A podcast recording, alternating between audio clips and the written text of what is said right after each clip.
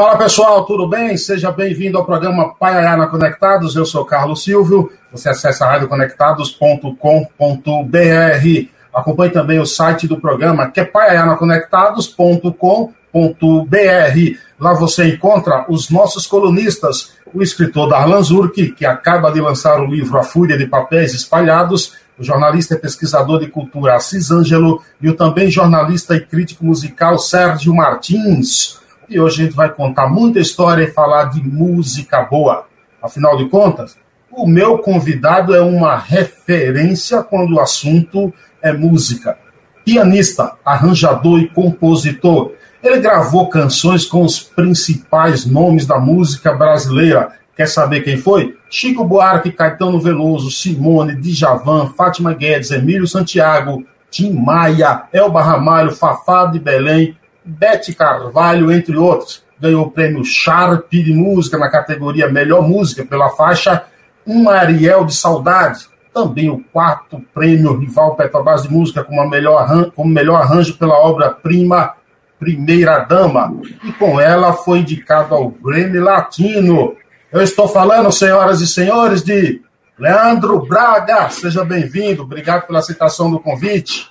Valeu, Carlos. Eu que te agradeço aí por me convidar. E eu estava pesquisando aí, eu tava, a gente estava conversando aí antes de entrar no ar, né? Sobre Sim. Paiaiá. Eu confesso que eu nunca tinha ouvido falar da, da, da, da, localização. Agora você me fala que é a melhor biblioteca, maior biblioteca comunitária do mundo, 130 mil livros. E um povoado Exatamente. que tem 600 habitantes só. Na alta temporada. Na alta temporada, viu, Leandro? Ah, é? É, 600, 600 habitantes na alta temporada. Alta temporada. Pô, eu vou Tem... fazer uma música para tua terra, pode esperar. Poxa, olha, isso é um privilégio para pôr. Se o Oswaldo Mendes já se sente orgulhoso por ter uma música composta por você, imagine eu, um cidadão paiaiense que veio lá do mato, até os meus 21 anos de idade, eu não tive luz elétrica, não tive televisão, não tive lá, não tive água encanada. Meu pai é Ayazinho, que tem apenas três ruas, tem uma música composta por Leandro Braga. Cara, ter, precisa, a gente não precisa ganhar nem o Oscar mais. Mas vai ser um prazer, é sério mesmo. Ontem eu me emocionei na hora que eu, que eu fui lá ver você mostrando a casa onde você nasceu e, e, falando coisas da cidade e tal. Eu falei, porque, porque eu sou do interior também, é um interior um pouco maior, né? Eu sou de São José dos Campos, interior de São Paulo. Hoje eu não sei qual a população, mas no, quando eu saí de lá, que já faz muito tempo, era 100 mil habitantes. Hoje deve ter, sei lá, 500 mil talvez, não sei. Mas, e, mas eu, tenho, eu tenho uma saudade do tempo de, de, de, de roça mesmo, de, de, de mato, de estrada de terra. Quando eu era criança, na minha rua, passava eventualmente, mas passava, às vezes passava boiado, os caras levando gado de um lugar pô, na minha rua, que hoje é centro da cidade.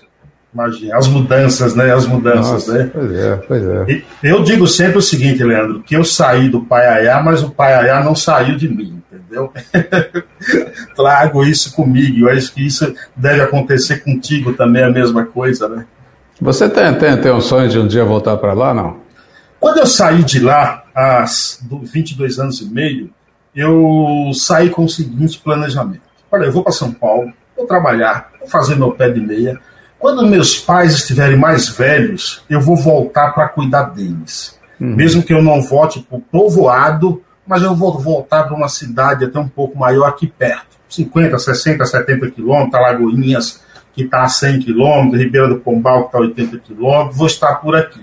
Há três anos e meio perdi minha mãe, com 61 anos de idade. Há um ano e nove meses eu perdi meu pai, há 70, com 71 anos de idade. Uhum. Não sei se eu tenho o mesmo tipo de pensamento hoje, mas eu ainda eu acho que há, há uma grande possibilidade de eu voltar para o Nordeste ainda, viu? Uhum. Eu gosto do, do, do, do, meu sertão, assim. Você eu sou, é bom. É, eu sou um matuto vivendo na grande cidade. Que bacana. Você falou que é de São José dos Campos, no né, interior, e falando um pouco da tua infância. Você vem de famílias de, de músico, Léo? Não, a minha, a minha mãe gostava muito de música. Meus pais gostavam de ouvir. A minha mãe É, e ela tinha a música não só como algo que ela gostasse muito de fazer, mas também como algo que, que, que era sinônimo de uma educação mais refinada. A família da minha mãe era uma família pobre, a do meu pai também. Então é, eles queriam dar uma para gente, para mim, para meu irmão, uma educação, é, uma educação mais sofisticada um pouco do que a que eles tiveram. Então a gente foi desde cedo para o colégio, melhor colégio que tinha na cidade, para para ter aulas de música, aulas de, de, outras coisas, línguas e tal, né? É uma, é uma coisa que de cara, quando eu comecei a ser obrigado a estudar piano todo dia, eu não, eu não o que, que eu posso fazer? Uma criança com 4 anos de idade, 4, 5, quando a mãe fala, vai estudar piano, o que, que você vai fazer da vida? Você vai, né? Sim, exatamente. Por menos que eu quisesse, daí eu tive que estudar muito, tá? Hoje, hoje eu agradeço, mas na época não era muito satisfeito com isso, não. Você, claro, normalmente na, na, na molecada, quando vai se interessar por um instrumento musical, vem logo de cara o violão, né? Até mais comum, né, Léo? Uhum. Vem logo de cara o violão. No teu caso, o piano, né? Vem. Agora me diz o seguinte: você não era como aquele como todo garoto que talvez um dia pensasse em ser jogador de futebol, não? O negócio teu era mais a arte, a não, música? Não, não, não. Eu, eu, eu. Olha, interior de São Paulo, eu nasci em 55, tenho 66 anos. Então, hoje a coisa mudou alguma coisa, mas naquela época, o que se almejava como carreira profissional era algo de respeito era algo para você ser médico, engenheiro, ser advogado. E o instrumento também, é que você falou do violão, é, eu até tive, até ganhei de presente meus pais uma guitarra mais tarde e tal, mas o instrumento nobre mesmo, nobre no conceito da época aí da família, era o piano. E daí eu ia no conservatório, fazia aqueles exercícios todos e tal. E a guitarra era para tirar uma onda, para chegar e brincar e tal, né? E, daí, e, na época nem se cogitava, imagina você querer ser jogador de futebol, nunca podia ser, porque eu sou muito ruim. Eu mais ou menos sei o que quer dizer bola de futebol, mais ou menos. Você, Agora... se, você considera um erro também torcer para o Botafogo? Não, eu, eu, eu, considero um acerto, né? Esse, um time que, que na situação que está, tinha que ter, tem que ter torcedores na situação que eu sou. Né? Boa, muito boa, muito sensacional. Ah, você falou em estudar alguma coisa de respeito. Você é médico, você se formou, é, você é graduado uhum. em médico, né? É, como é que foi a, essa conciliação entre medicina e música? Oh, de, desde o início, desde desde sempre. Ah, é aquilo que eu te falei, não, era, não se cogitava alguma atividade profissional que não fosse nível superior, que não fosse de respeito. E lá em São José, no meu tempo, tinha a faculdade de Direito, que tem em tudo que é lugar, e também tinha, sei lá, outras letras e não sei o que, arquitetura e tal. Mas as profissões de respeito só tinha Direito. E eu fui fazer faculdade de, de medicina. Dentre as tradicionais, as que valia, valesse a pena escolher, eu fui escolher medicina. E eu até, eu até curtiria, eu acho que eu curtiria ser médico hoje se eu, se eu não tivesse optado pela música. Eu entrei na faculdade em 73, comecei em 73, e, mas foi tudo assim, eu confesso que foi um embalo das coisas que eu tinha que cumprir. Né? Eu tinha que cumprir estudar piano, ir bem na escola, é, entrar numa faculdade boa, me formar e tal. Só que na faculdade de, de medicina, o Bernardo é aluno meu, que apareceu aí. Sim, Bernardo Correia. Bernardo Correia. Quer dizer, aluno meu diz a lenda, né? Porque ele, ele, ele, nas aulas não vai muito, não. Ele vai em todos os programas que eu faço, nas lives que eu faço, tá lá e tá. Ele é o primeiro a chegar. Nas aulas, de vez em quando, ele aparece. Né? e daí, quando eu me formei em medicina, foi em 78, eu. Naturalmente, eu, eu, eu me tornei. Eu, eu, eu já estava enfranhado lá com, com. entranhado com, com os músicos profissionais da, da cidade, já tocava com eles, então foi uma coisa natural. Então, da, É, medicina eu me formei em 78, eu exerci de fato no máximo, não sei exatamente, mas no máximo uns dois anos. Uns dois anos só. Uhum. É, na música, o, é verdade que um dos teus mestres tem algum parentesco com essa de Queiroz? Ah, Luizinho é essa, né? Luiz essa, pianista, um dos pais do piano brasileiro, do piano percussivo, da harmonia do piano brasileiro. Eu, quando eu estudava com ele, eu morava em São Paulo, aí, capital. Bernardo escreveu lá, como aluno, eu sou um ótimo fã, tá bom. Boa. E eu vinha aqui para o Rio ter aula. Eu vinha de ônibus, né? Eu, eu tocava em baile, não, não tinha grana assim para tomar uma ponte aérea, nada. Eu enfrentava o cometa, a aviação cometa, seis horas de viaduto, mais um tanto aqui de dentro da, da cidade do Rio, para ter quase duas horas de aula com o Lizinho e voltava para São Paulo. Né? E foi uma, foi uma pessoa assim, é, insubstituível, marcante mesmo na, na minha vida profissional, na minha carreira. Que bom, que bom, muito legal. Você, você essa mudança para o Rio de Janeiro foi em função eh, da música, em função de algo especial, assim, ou mudar de ares mesmo? Foi tudo isso. E o Rio de Janeiro tinha uma. Tinha, até hoje, né? Ele tem uma cultura que é, que é embora a gente seja vizinho, nós e, vocês aí em São Paulo, a, a, a, coisa da, da, da, cultura carioca e da cultura paulista podem ser complementares em alguns aspectos, mas são bastante diferentes em outros. E a maneira como a coisa se, se fazia aqui no Rio me atraía mais. Em São Paulo, o tempo que eu morei em São Paulo foram 10 anos de música profissional. Eu trabalhei muito em baile, trabalhei na noite, fazia, fazia shows, mais, menos, queria, eu queria fazer mais shows. Eu gravava, gravava, mas não era um tipo de Eu trabalhei muito gravando comerciais, jingles aí em São Paulo e tudo. Eu queria outro tipo de atividade, uma coisa que eu acabei encontrando, não demorou muito aqui no Rio que era fazer arranjos, fazer meus próprios shows, fazer as minhas atividades. E, e, e, eu, e fora isso, a, a, cultura carioca assim, tem mais a ver com o meu espírito que, do que a cultura paulista, que eu admiro muito. Nasci aí, tenho inúmeros amigos aí, mas eu sou mais chegado lá de cá. Você gravou com nomes aí sensacionais da música brasileira, passou aí nomes até que cantam aí diversos estilos. Esse fator de gravar com muita gente que, de estilos diferentes te proporciona como pianista e compositor novas experiências em cada apresentação, novos aprendizados, novas roupagens ali? Ah, sem dúvida, e isso para qualquer músico que não se fechar numa gaiola de preconceito e concepções rígidas. Né? Eu, por exemplo, eu acabei de fazer alguns arranjos do próximo CD do Ney Mato Grosso, que teve um pré-lançamento agora, dia 1 de agosto, aniversário dele, e no fim do ano vai ter lançamento mesmo. Vai ser CD e LP. E coisa de uma ou duas semanas depois de terminar o CD do Ney, eu fui fazer uma live que vai virar um CD também. O terceiro que eu gravo com ele, com o Rogério Skylab.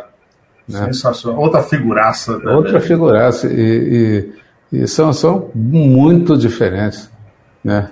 Quer dizer, o Ney e o Rogério são diferentes de qualquer outra coisa né, que, você, possa ter. Mas, mas é, é uma coisa que é muito gostosa de se fazer, é muito divertido.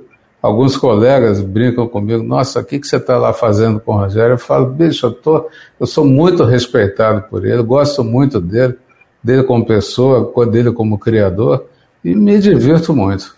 Dentre essas pessoas que, que a gente citou aí, que você já gravou, tem uma, uma pessoa que eu acho sensacional, tanto ao entrevistar como pessoalmente, uma pessoa que transmite uma energia positiva, assim. Ela pode até ser pequena no tamanho, mas é gigante na voz, no, no cantar. Olha, a pessoa nota mil. Claudete Soares. Claudete Soares. Que mulher maravilhosa. Você gravou com ela também, né? Gravei com ela também, fiz arranjos, fiz shows, fiz. E a Claudete, ela, ela tem uma coisa assim, ela tem uma voz linda, uma voz maravilhosa. E ela tem uma, um, uma característica que, para mim, é insubstituível em qualquer cantor, em qualquer solista, que é a, a, a coisa da pessoa se propor ao novo. Então, a Claudete, quando está cantando um repertório que não é novo, um repertório tradicional, por exemplo, sei lá, eu sei que vou te amar, do, do Vinícius do Tom, hoje, do Taiguara e tal, ela faz de um jeito que é só dela. E quando eu, eu tocava com ela, é, eu gostava e gosto muito de fazer isso quando é possível, de propor novidades durante um show. Então eu estou acompanhando, de repente me ocorre fazer uma coisa ali, e a Claudete ela gostava muito disso, estimulava isso. Ela não é daqueles cantores que precisa ter no palco tudo que foi combinado, tudo que foi ensaiado, senão se sente seguro de jeito nenhum. E ela tem um espírito muito bonito, ela põe muito sentimento em tudo que ela faz. E, poxa, é uma, uma boa, ótima, linda lembrança. Muito obrigado. É, Claudete é assim, uma das pessoas que é muito querida, eu guardo muito com carinho, assim, com... É engraçado quando eu entrevistei, a gente ficou conversando bastante, no carro a gente foi conversando, e ela adora falar um palavrão também, tem toda a... a Claudete é sensacional. A gente falando do piano, eu vi uma entrevista sua, você dizendo que o piano, claro, para nós leigos, eu, por exemplo, leigos, hum, na questão da música, apenas gosto de ouvir, não sou músico, por isso leigo, é, a gente tem mais assim, o ouvido tem uma melhor afinidade com os instrumentos mais populares, como disse o violão, a guitarra. Uhum. E numa entrevista sua você disse que o piano ele é tem semelhanças com outros instrumentos de percussão. Eu gostaria que você falasse melhor sobre isso. O piano é essencialmente um instrumento percussivo. O que acontece é que a origem do som dele é de, de cordas vibrando, como o violão, como a harpa, mas a maneira de ele responder à sua execução é a maneira de um instrumento de percussão, onde você vai com a sua velocidade de ataque, com a sua força, com a sua agilidade, com a sua rapidez maior ou menor, etc. E ele responde como, tanto quanto, tanto quanto não. Responde de uma maneira assim, assim como um instrumento de percussão. Né? E, e, e, foi, e foi por isso que você vê que o piano ele se adaptou muito e muito facilmente aqui no Brasil para o samba, no samba, na, na, na, bossa nova, nos Estados Unidos, no jazz. Você vê que na, na, na música africana, na música africana moderna, contemporânea, ele, ele é bastante usado também. Então eu, eu tenho para mim que o e outra coisa, a música brasileira ela tem a sua maior origem na música negra africana, que é essencialmente pautada por instrumentos de percussão. Sim. Então é o que eu sugiro para os alunos meus, para colegas, eu falo, se você quer aprender por exemplo, quer aprender a samba, quer aprender um ritmo de santo, quer qualquer coisa, é, antes de ver como é que um pianista faz, vai ver como é que o percussionista faz. Porque o pianista faz a transição do, da percussão para o próprio instrumento. Então, ao invés de ver a, a, tradução da tradução, vai lá e vê o original. Daí você faz, a, depois você pesquisa também como é que outros pianistas leram a coisa toda, né? Mas, mas e isso é uma coisa que me orgulha, porque eu acho que os maiores músicos do Brasil são os percussionistas. E, você, ser você... percussionista das teclas me, me, me, orgulha. Você acha que o, o fato de você ter gravado com muita gente, como disse, de vários estilos, ou com cantores, por exemplo, como gravou coisas de, de Milton Nascimento, que é um gênio da música, é uma uhum. forma de, por exemplo, popularizar o, o, o piano de levar, por exemplo, porque todo mundo sabe cantar canção da América, todo mundo conhece as músicas de, de amigo é uhum. é coisa para se. Quando um Leandro é, Braga pega uma música dessa e dá uma nova roupagem no piano, estou citando aqui, por exemplo, é, é uma forma de popularizar mais o piano, fazer com que ele tenha um alcance maior nas classes até que não o hábito de ouvir música de piano?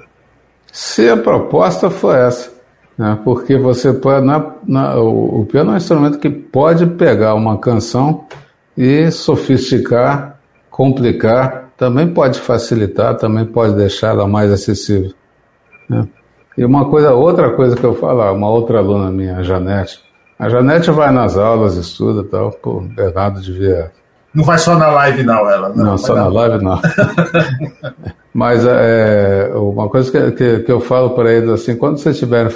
Por exemplo, eu gosto de fazer arranjo, gosto de dar aula de arranjo. Então, quando vocês estiverem fazendo arranjo, imaginem que ali do outro lado da rua tem uma padaria e o menino que faz lá o pão fica ouvindo o tempo todo. Então, o que você mudou aqui é, tem valor se ele, so, se, se, ele, se ele comentar contigo. Isso já aconteceu e, e, acontece com frequência. Alguma pessoa chega e fala: Olha, eu não sei o que, que você fez, não, mas eu sei que antes era melhor. Ou então melhorou. Quando você mudou uma introdução, quando você mudou uma harmonização, quando você mudou de tom. Né? Uma coisa que é interessante que a Maria Tereza Madeira, uma pianista, excelente, gente finíssima aqui do Rio, me contou. Eu não lembro a história em detalhe, mas essencialmente é o seguinte: ela estudava há muito tempo uma música no piano e o moço lá fora fazendo obra.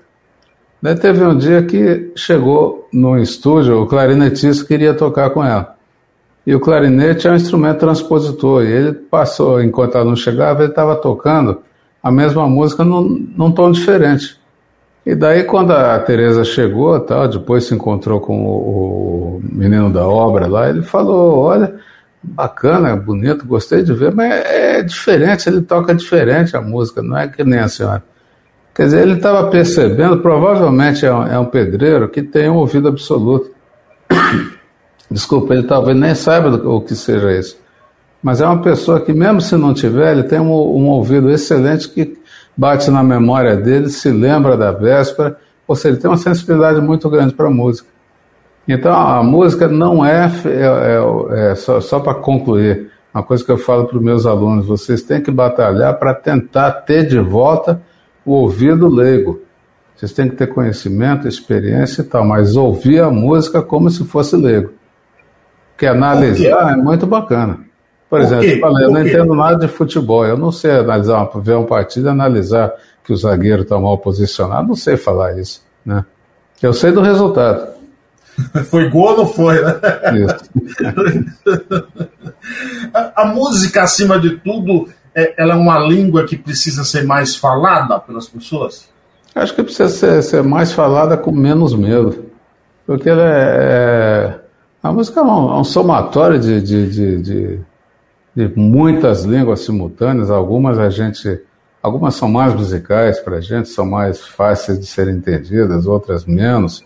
E eu acho que o ensino e a aprendizagem da música não só te prepara, caso seja a sua intenção, para ser músico, mas te prepara a, a, a, pelas qualidades que ela passa a desenvolver. Tem algumas qualidades, outro dia eu estava fazendo uma live com o Conde, né, o Gustavo Conde, grande jornalista aqui do, é, é do interior de São Paulo, Caçapava, tem, tem uma, uns canais aí excelentes.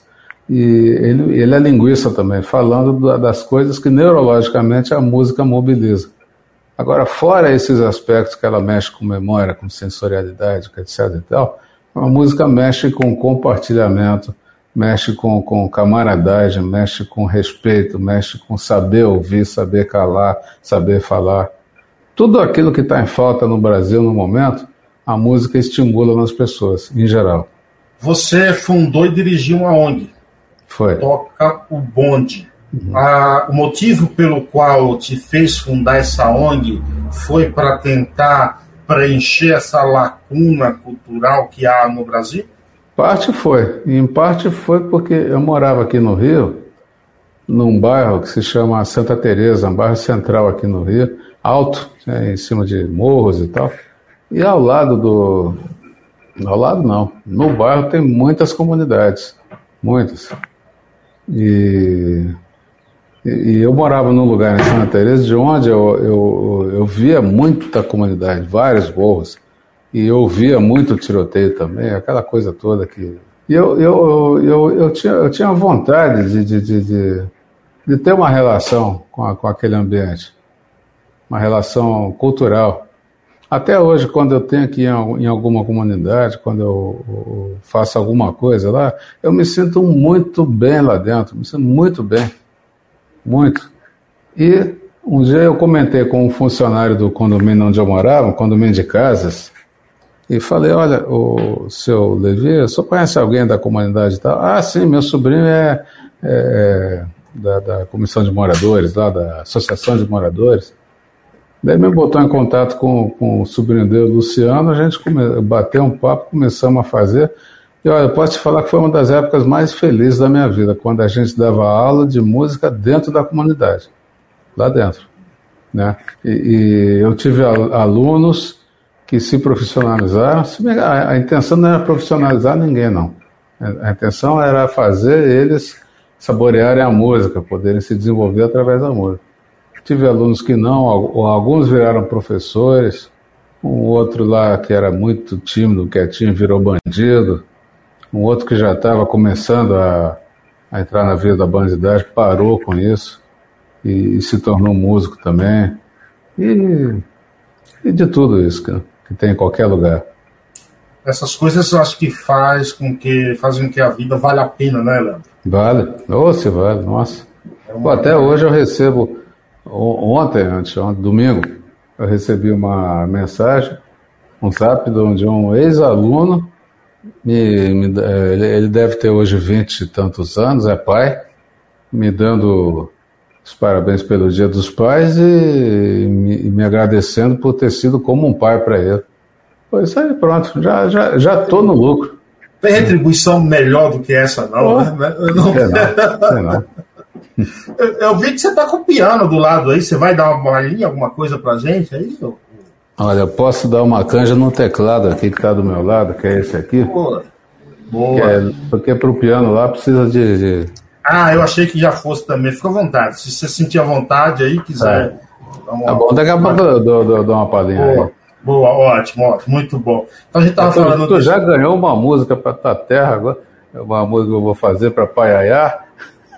Olha, não é, tro, não é todos os dias que a gente encontra alguém do gabarito de Leandro Braga para entrevistar, entendeu? Não é todo dia. Isso é, isso é raro. Isso é como acertar. Por falar em ganhar uma música, e eu vou te cobrar essa música, pô, vou, colocar, vou colocar isso no DVD até, inclusive, levar lá para a biblioteca do Paiá. Por favor. É, por falar em música, você, hum.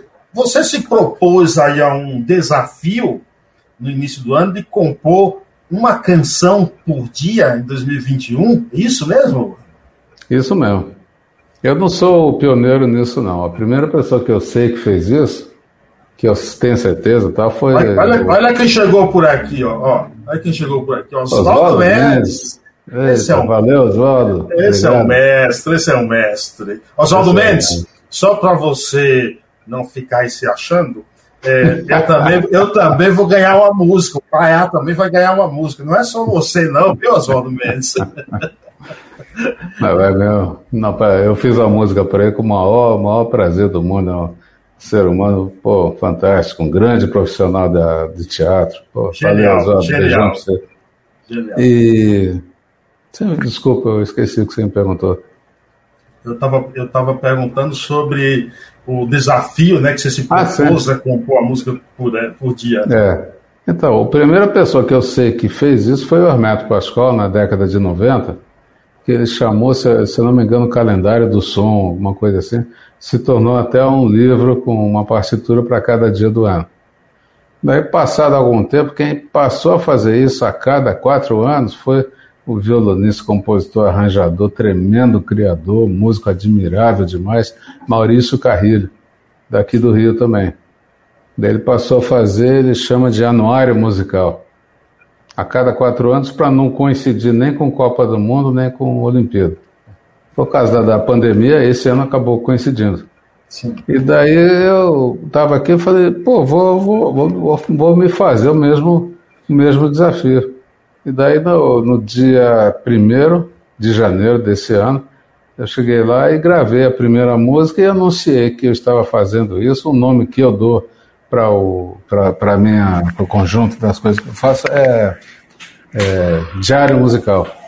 É, eu vou cumprir com a obrigação daquele dia. Eu espero durar mais um outro para cumprir com outro dia e tudo mais. Né? E estou fazendo uma música por ano desde 1 de janeiro. É, é um trabalho. Tem, tem, dia que você fala, ai meu Deus, mas tem que fazer. Mas é, é mas é, é, é um treinamento muito grande, é uma coisa muito, muito bacana. A música de hoje eu acabei de fazer um pouco antes da gente começar o papo aqui. Já joguei no Face, está ali no. Quem quiser acompanhar, Posso fazer a minha propaganda aqui? Claro, isso aqui é seu. Fala o que você quiser, rapaz. Quem tem que estar calado aqui sou eu. então, quem quiser acompanhar, é, ou pelo meu Instagram ou pelo Facebook. O Instagram é Leandro Braga, underline piano. Underline piano. Isso. E o Facebook é, é, é isso aí mesmo. E o Facebook é Leandro Braga 2, 2 é um romano. Ótimo. Então, todo dia, ao redor das 8, 9 da noite, por aí, tá, tá saindo a, a música do dia, eventualmente antes disso. E eu gosto muito de oferecer, chegar lá e, e presentear, que é o que eu fiz com o Oswaldo, que eu fiz contigo, que eu fiz com esses dois alunos meus que estão aí acompanhando a live, o Bernardo e a Janete.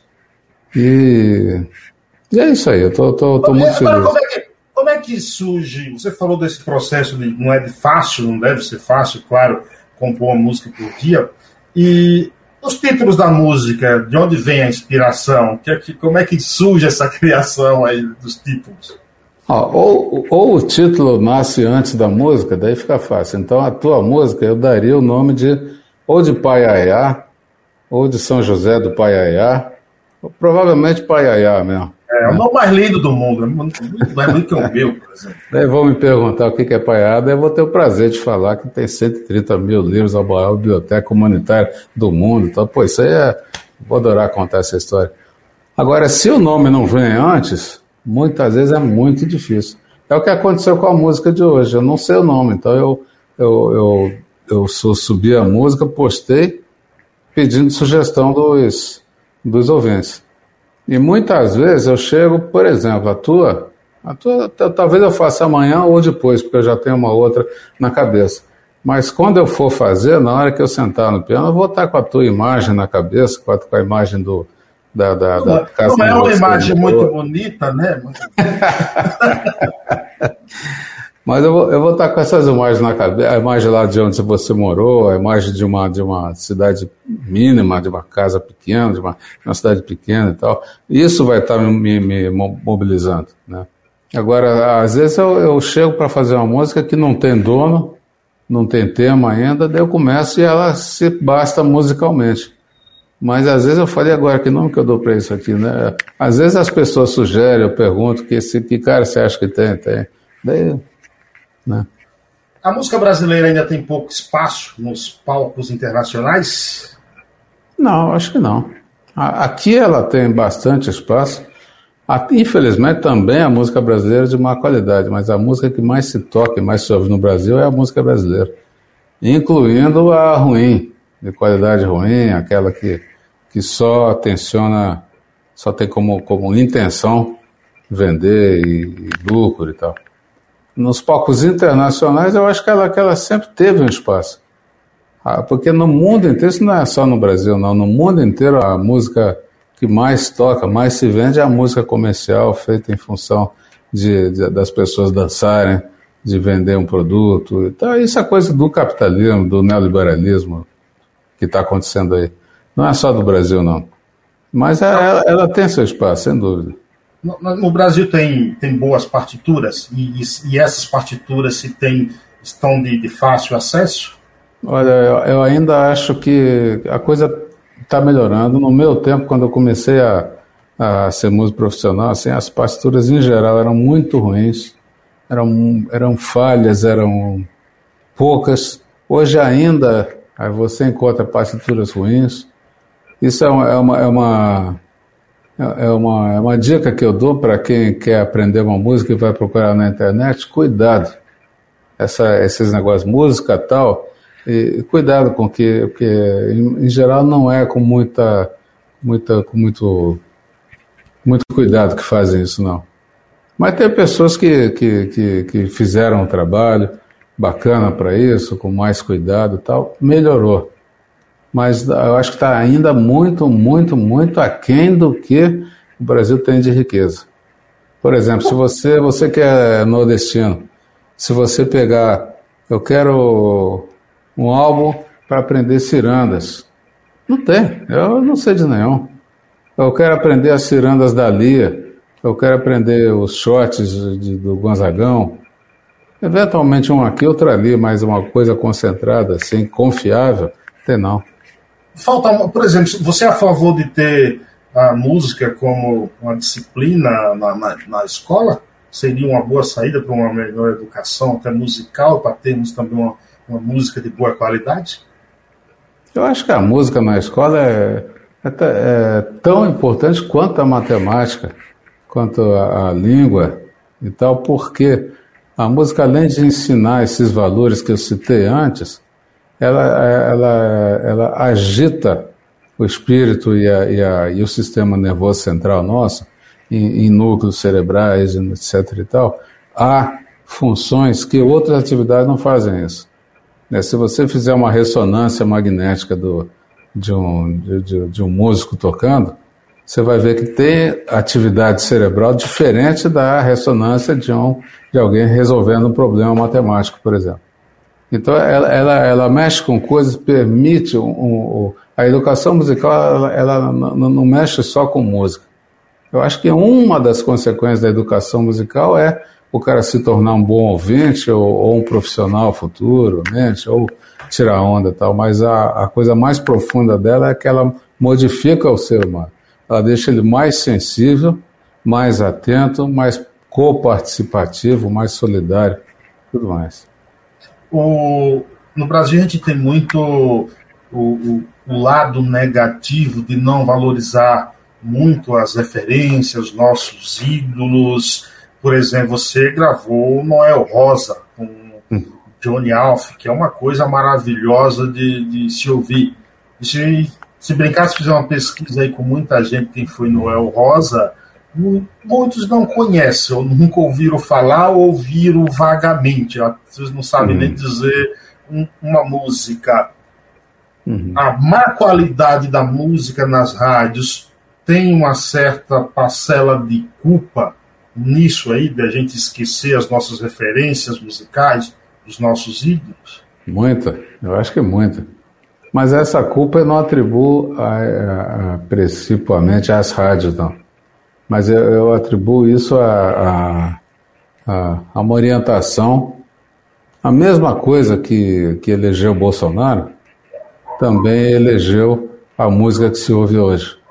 Ou seja, para que, que serve a, a política. A política serve para muitas pessoas, para um, um criminoso atingir o poder e tentar se perpetuar. E para que, que serve a rádio? Seguindo a mesma filosofia, serve para alguém manter o seu poder econômico, seu poder político também, etc, etc e tal. Então, eu, a gente sabe, você que é radialista, a gente sabe o que, que, foi, o que, que foram as rádios no Brasil é, antigamente, na década de 40, 50, 60, 70 e tal, é, era, poxa, era, era lugar de, de, muita cultura, era lugar de muita novidade, de muito conhecimento, era um lugar que congregaram, coisas que congregavam as pessoas. Né? Hoje em dia, eu trabalhei numa rádio, por exemplo, eu tive um programa aqui no Rio, que é a primeira rádio do Brasil, a Roquete Pinto. Sim. Né? E é um programa que durou sete anos, se eu não me engano, era um programa de, basicamente de música instrumental. E era delicioso fazer. E depois a rádio, por razões políticas, foi sofrendo modificações. E, meu Deus do céu, meu Deus do céu, a Roquete Pinto de hoje, toma cuidado com ela. O, um amigo, Sérgio Martins, jornalista, crítico uhum. musical, uhum. estreou, daqui a pouco eu passo uma pergunta do mestre Oswaldo Mendes, ele estreou um programa, um programa na Rádio Cultura, domingo passado, é, e o programa trata de trazer essas análises sobre esses grandes mestres. E domingo foi do Ivan Berlin. Né? E eu conversando com ele na segunda-feira, é, elogiando o programa, tudo, ele falou para mim o seguinte: você acredita que teve gente que estava reclamando da, das músicas, entendeu? Ah, é? É reclamando das músicas. Eu falei, Sérgio, você perguntou para essa pessoa, por exemplo, o que ela ouve? É, é. Exatamente. O que ela ouve? Não, e tem uma coisa também que eu acho que. Só uma coisinha antes de eu ver a, ver a pergunta do, do Oswaldo, é que muitas vezes as pessoas não têm a, a consciência de que a música pode ser até diferente daquilo que ela que ela está acostumada a ouvir. Então, toca a música lá, ah, não gosto disso. Não gosta disso, mas se tiver um, aí em São Paulo um concerto da, da, da, da, da, da USESP, não sei aonde, lá no Ibirapuera, ou em qualquer lugar similar, o que, que acontece? Enche de gente. E não é só pra, pra, pra, pra, pela festa, não. Porque é um evento, né, é, a música erudita muita, era, era música para congregar as pessoas também. Era o baile funk da época. Você, e, sabe que, você sabe que uma vez me, me, me, me falaram o seguinte: por que, que você não convida pessoas para seu programa, para você entrevistar, que daria muita audiência? Citou até exemplo de alguns que eu não quero falar o nome. Uhum. Eu falei, e aí eu respondi da seguinte forma: eu falei, ó eu já entrevistei Inácio Loyola Brandão, já entrevistei José Hamilton Ribeiro, já entrevistei Assis Anjo, que é o maior pesquisador de cultura popular do, do Brasil, infelizmente cego hoje. Eu prefiro 50 pessoas assistindo uma entrevista dele do que mil assistindo uma, uma, uma entrevista de alguém que o que ela está falando não vai alterar em nada a cultura de, uhum. da, da própria uhum. pessoa. Então, assim, eu acho que você tem que dar prioridade, se você quer um país melhor, com conteúdo. É, não em busca louca da audiência a qualquer custo, a qualquer preço, porque like é legal. Não, para mim é o principal, é, e é o fato de eu já ter entrevistado o Oswaldo Mendes, de você estar aqui. A gente precisa, eu entrevistei também o, o Júlio Medalha, entendeu? ele falou, ó, se no Brasil, se em cada cidade do Brasil tivesse uma rádio conectada, a gente não estaria nessa mediocridade que, que, que a gente está. E é isso, as pessoas esquecem do conteúdo porque hum. a audiência é legal, o Leandro. É, é, é. É legal e, e rende, né? Exatamente, exatamente. Oswaldo Mendes diz: qual a contribuição da tecnologia no trabalho musical, seja na criação como na divulgação? É, a tecnologia, eu acho que ela é sempre bem-vinda, desde que ela venha suprir uma deficiência. Agora, muitas vezes ela vem comandar a, a criação musical. Então, então é, uma coisa que eu estava, um livro excelente que eu estava lendo outro dia, comentando que as, é, é o Escravidão do, do Laurentino Gomes. Laurentino Gomes. É que a tecnologia ela vem a reboque. As pessoas precisavam se orientar melhor no mar para saber como é que chegava até o não sei aonde. Então o quadrante se tornou sextante, por exemplo, os instrumentos de navegação. Então se na, na música, por exemplo, a música digital facilita através do CD, DVD, streaming, etc., facilita a divulgação. Isso é ótimo. Agora, a tecnologia sozinha não faz nada ela divulga bem o que botar lá para ser divulgado. Né? Mas é que, é que, nem você falou, se perguntar quem foi, eu e Johnny Alf gravamos um CD é, sobre o Noel Rosa. A grande maioria das pessoas não sabe quem sou eu, quem sou, quem era Johnny Ralph, e muita gente ainda não sabe quem foi Noel Rosa. Então, se, se tivesse tecnologia musical para divulgar essas coisas, eu acho que seria muito bem-vindo. Agora, tem gente que tem fascínio pela tecnologia. Isso sempre teve. Para mim está tudo certo também. Pessoa chegar e gostar de, de, de, de, apertar. Eu tive fases assim, de apertar botão, de, de mexer não sei o que tal, tá, tá tudo tranquilo. Não, mas tecnologia, ela, ela sozinha, eu acho que é uma ferramenta. Para que serve a ferramenta? Vai, depende de quem lida com ela.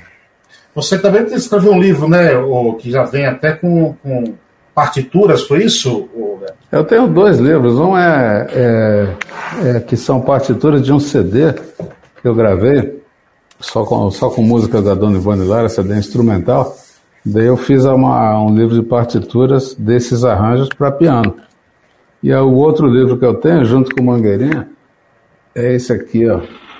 Opa, na bateria da escola de samba. A bateria da escola de samba é um livro feito para, principalmente para para público mais jovem, adolescente, não, adultos jovens, tal, cheio de ilustrações, cheio de, de comentários falando sobre, sobre, vem com um CD, né, da editora Grifos. E esse é o meu segundo livro, gosto muito dele, muito, muito, muito feliz de ter feito. Falando tem, sobre a escola de samba. Você tem feito cursos online, alguma coisa assim, ou, Leandro? Eu tenho feito, eu gosto da aula. Eu tenho feito cursos assim regulares, né, de piano ou de arranjo. Agora eu quero, eu vou, mas são, são aulas regulares, cursos assim com início tal dia, término tal dia. Eu vou começar daqui a pouco a fazer, coisa de um mês no máximo vai estar, tá, vai tá no ar. Eu te aviso, você me ajuda a divulgar aí. Você, claro, com o maior prazer. Você tem site, alguma coisa ou só as redes sociais? O meu site está tá, tá sendo reconstruído agora, está sendo reorganizado. Por enquanto, a maneira mais fácil de, de me achar é nas redes sociais mesmo. Boa, manda, manda pra gente que a gente compartilha, joga no grupo. De, eu, te, eu cuido de 15 páginas de redes sociais, então. É mesmo? é mais fácil sair de casa sem a carteira do que sem o celular. é sensacional. Você poderia dar uma palhinha para a gente encerrar aí? Doa. Agora me diz uma coisa: como é que é Paiaiá, a internet em Paiaiá? Como é que você vai fazer lá? Paiaiá, internet em Paiaiá? É. Lá tem internet, Wi-Fi, tudo, primeiro mundo, entendeu? Lá tem coisa boa, rapaz. Lá a internet é perfeita lá. Inclusive o 5G foi inventado lá, rapaz. Ah, não, não, isso eu já sabia. É, entendeu? muito bom, muito bom. E eu não sei, você quer, quer pedir alguma coisa aí, não? Eu, eu gostaria de, de, ouvir um pouco, não sei se faz muito tempo que você não toca, a Primeira Dama aí. Ah, mas alguma música do CD ou a música Primeira Dama? A música do Primeira Dama. Tá, é, do, do, CD Primeira Dama? Uhum. Tá. Então eu vou tocar uma música do CD que é, que é provavelmente a mais conhecida do CD, não só do CD, mas a mais conhecida da Dona Ivone. Opa, muito Que bom. é o sonho meu, parceria dela com, com o Delcio Carvalho. Não, eu não sei como é que é. Tá perfeito. É, daí aparece um pouquinho aqui. Parece, né? parece. Como é que tá o som? Perfeito.